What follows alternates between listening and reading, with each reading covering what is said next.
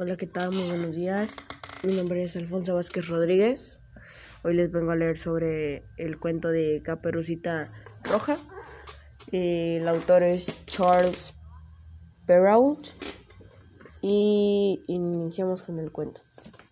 Eres una vez una niñita que lucía una hermosa capa de color rojo. Como la niña la usaba muy a menudo, todos la llamaban Caperucita Roja. Un día la mamá de Caperucita Roja la llamó y le dijo Abuelita, no se siente bien. He horneado unas galletitas y quiero que tú se las lleves. Claro que sí, respondió Caperucita Roja, poniéndose su capa y llenando su canasta de galletitas recién horneadas. Antes de salir, su mamá le dijo Escúchame muy bien. Quédate en el camino y nunca hables con extraños. Yo sé, mamá, respondió Caperucita Roja, y salió inmediatamente hacia la casa de la abuelita. Para llegar a casa de la abuelita Caperucita Roja debía atravesar un camino a lo largo del espeso bosque. En el camino se encontró con el lobo. Hola, niñita. ¿Hacia dónde te diriges en este maravilloso día? preguntó el lobo. Caperucita Roja recordó que su mamá le había advertido no hablar con extraños, pero el lobo lucía muy elegante, además era muy amigable y educado. Voy a casa de abuelita, señor lobo, respondió la niña. Ella se encuentra enferma y voy a llevarle unas galletitas para animarla un poco. Qué buena niña eres, exclamó el lobo. ¿Qué tan lejos tienes que ir? Oh, debo llegar hasta el final del camino. Ahí vive abuelita, dijo Caperucita con una sonrisa. Te deseo un muy feliz día, mi niña, respondió el lobo. El lobo adentró en el bosque. Él tenía un enorme apetito y en realidad no era de confiar. Así que corrió hasta la casa de la abuelita antes que Caperucita pudiera alcanzarlo.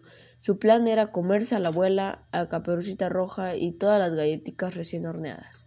El lobo tocó la puerta de la abuela. Al verlo, la abuelita corrió despavorida Dejando atrás su chal, el lobo tomó el chal de la viejecita y luego se puso sus lentes y su gorrito de noche rápidamente. Se trepó en la cama de la abuelita, cubriéndose hasta la nariz con la manta. Pronto escuchó que tocaban la puerta. Abuelita, soy yo, Caperucita Roja.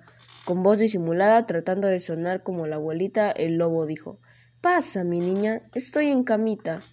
Caperucita Roja pensó que su abuelita se encontraba muy enferma, porque se veía muy pálida y sonaba terrible. Abuelita, abuelita, ¿qué ojos más grandes tienes? Son para verte mejor, respondió el lobo. Abuelita, abuelita, ¿qué orejas más grandes tienes? Son para oírte mejor, susurró el lobo. Abuelita, abuelita, ¿qué dientes más grandes tienes? Son para comerte mejor. Con estas palabras, el malvado lobo tiró su manta y saltó de la cama. Asustada Caperucita salió corriendo hacia la puerta. Justo en ese momento, un leñador se acercó a la puerta, la cual se encontraba entreabierta. La abuelita estaba escondida detrás de él. Al ver al leñador, el lobo saltó por la ventana y huyó espantado para nunca ser visto. La abuelita, la abuelita y Caperucita Roja agradecieron al leñador por salvarlas del malvado lobo y todos comieron galletitas con leche. ese día Caperucita Roja aprendió una importante lección. Nunca debes hablar con extraños.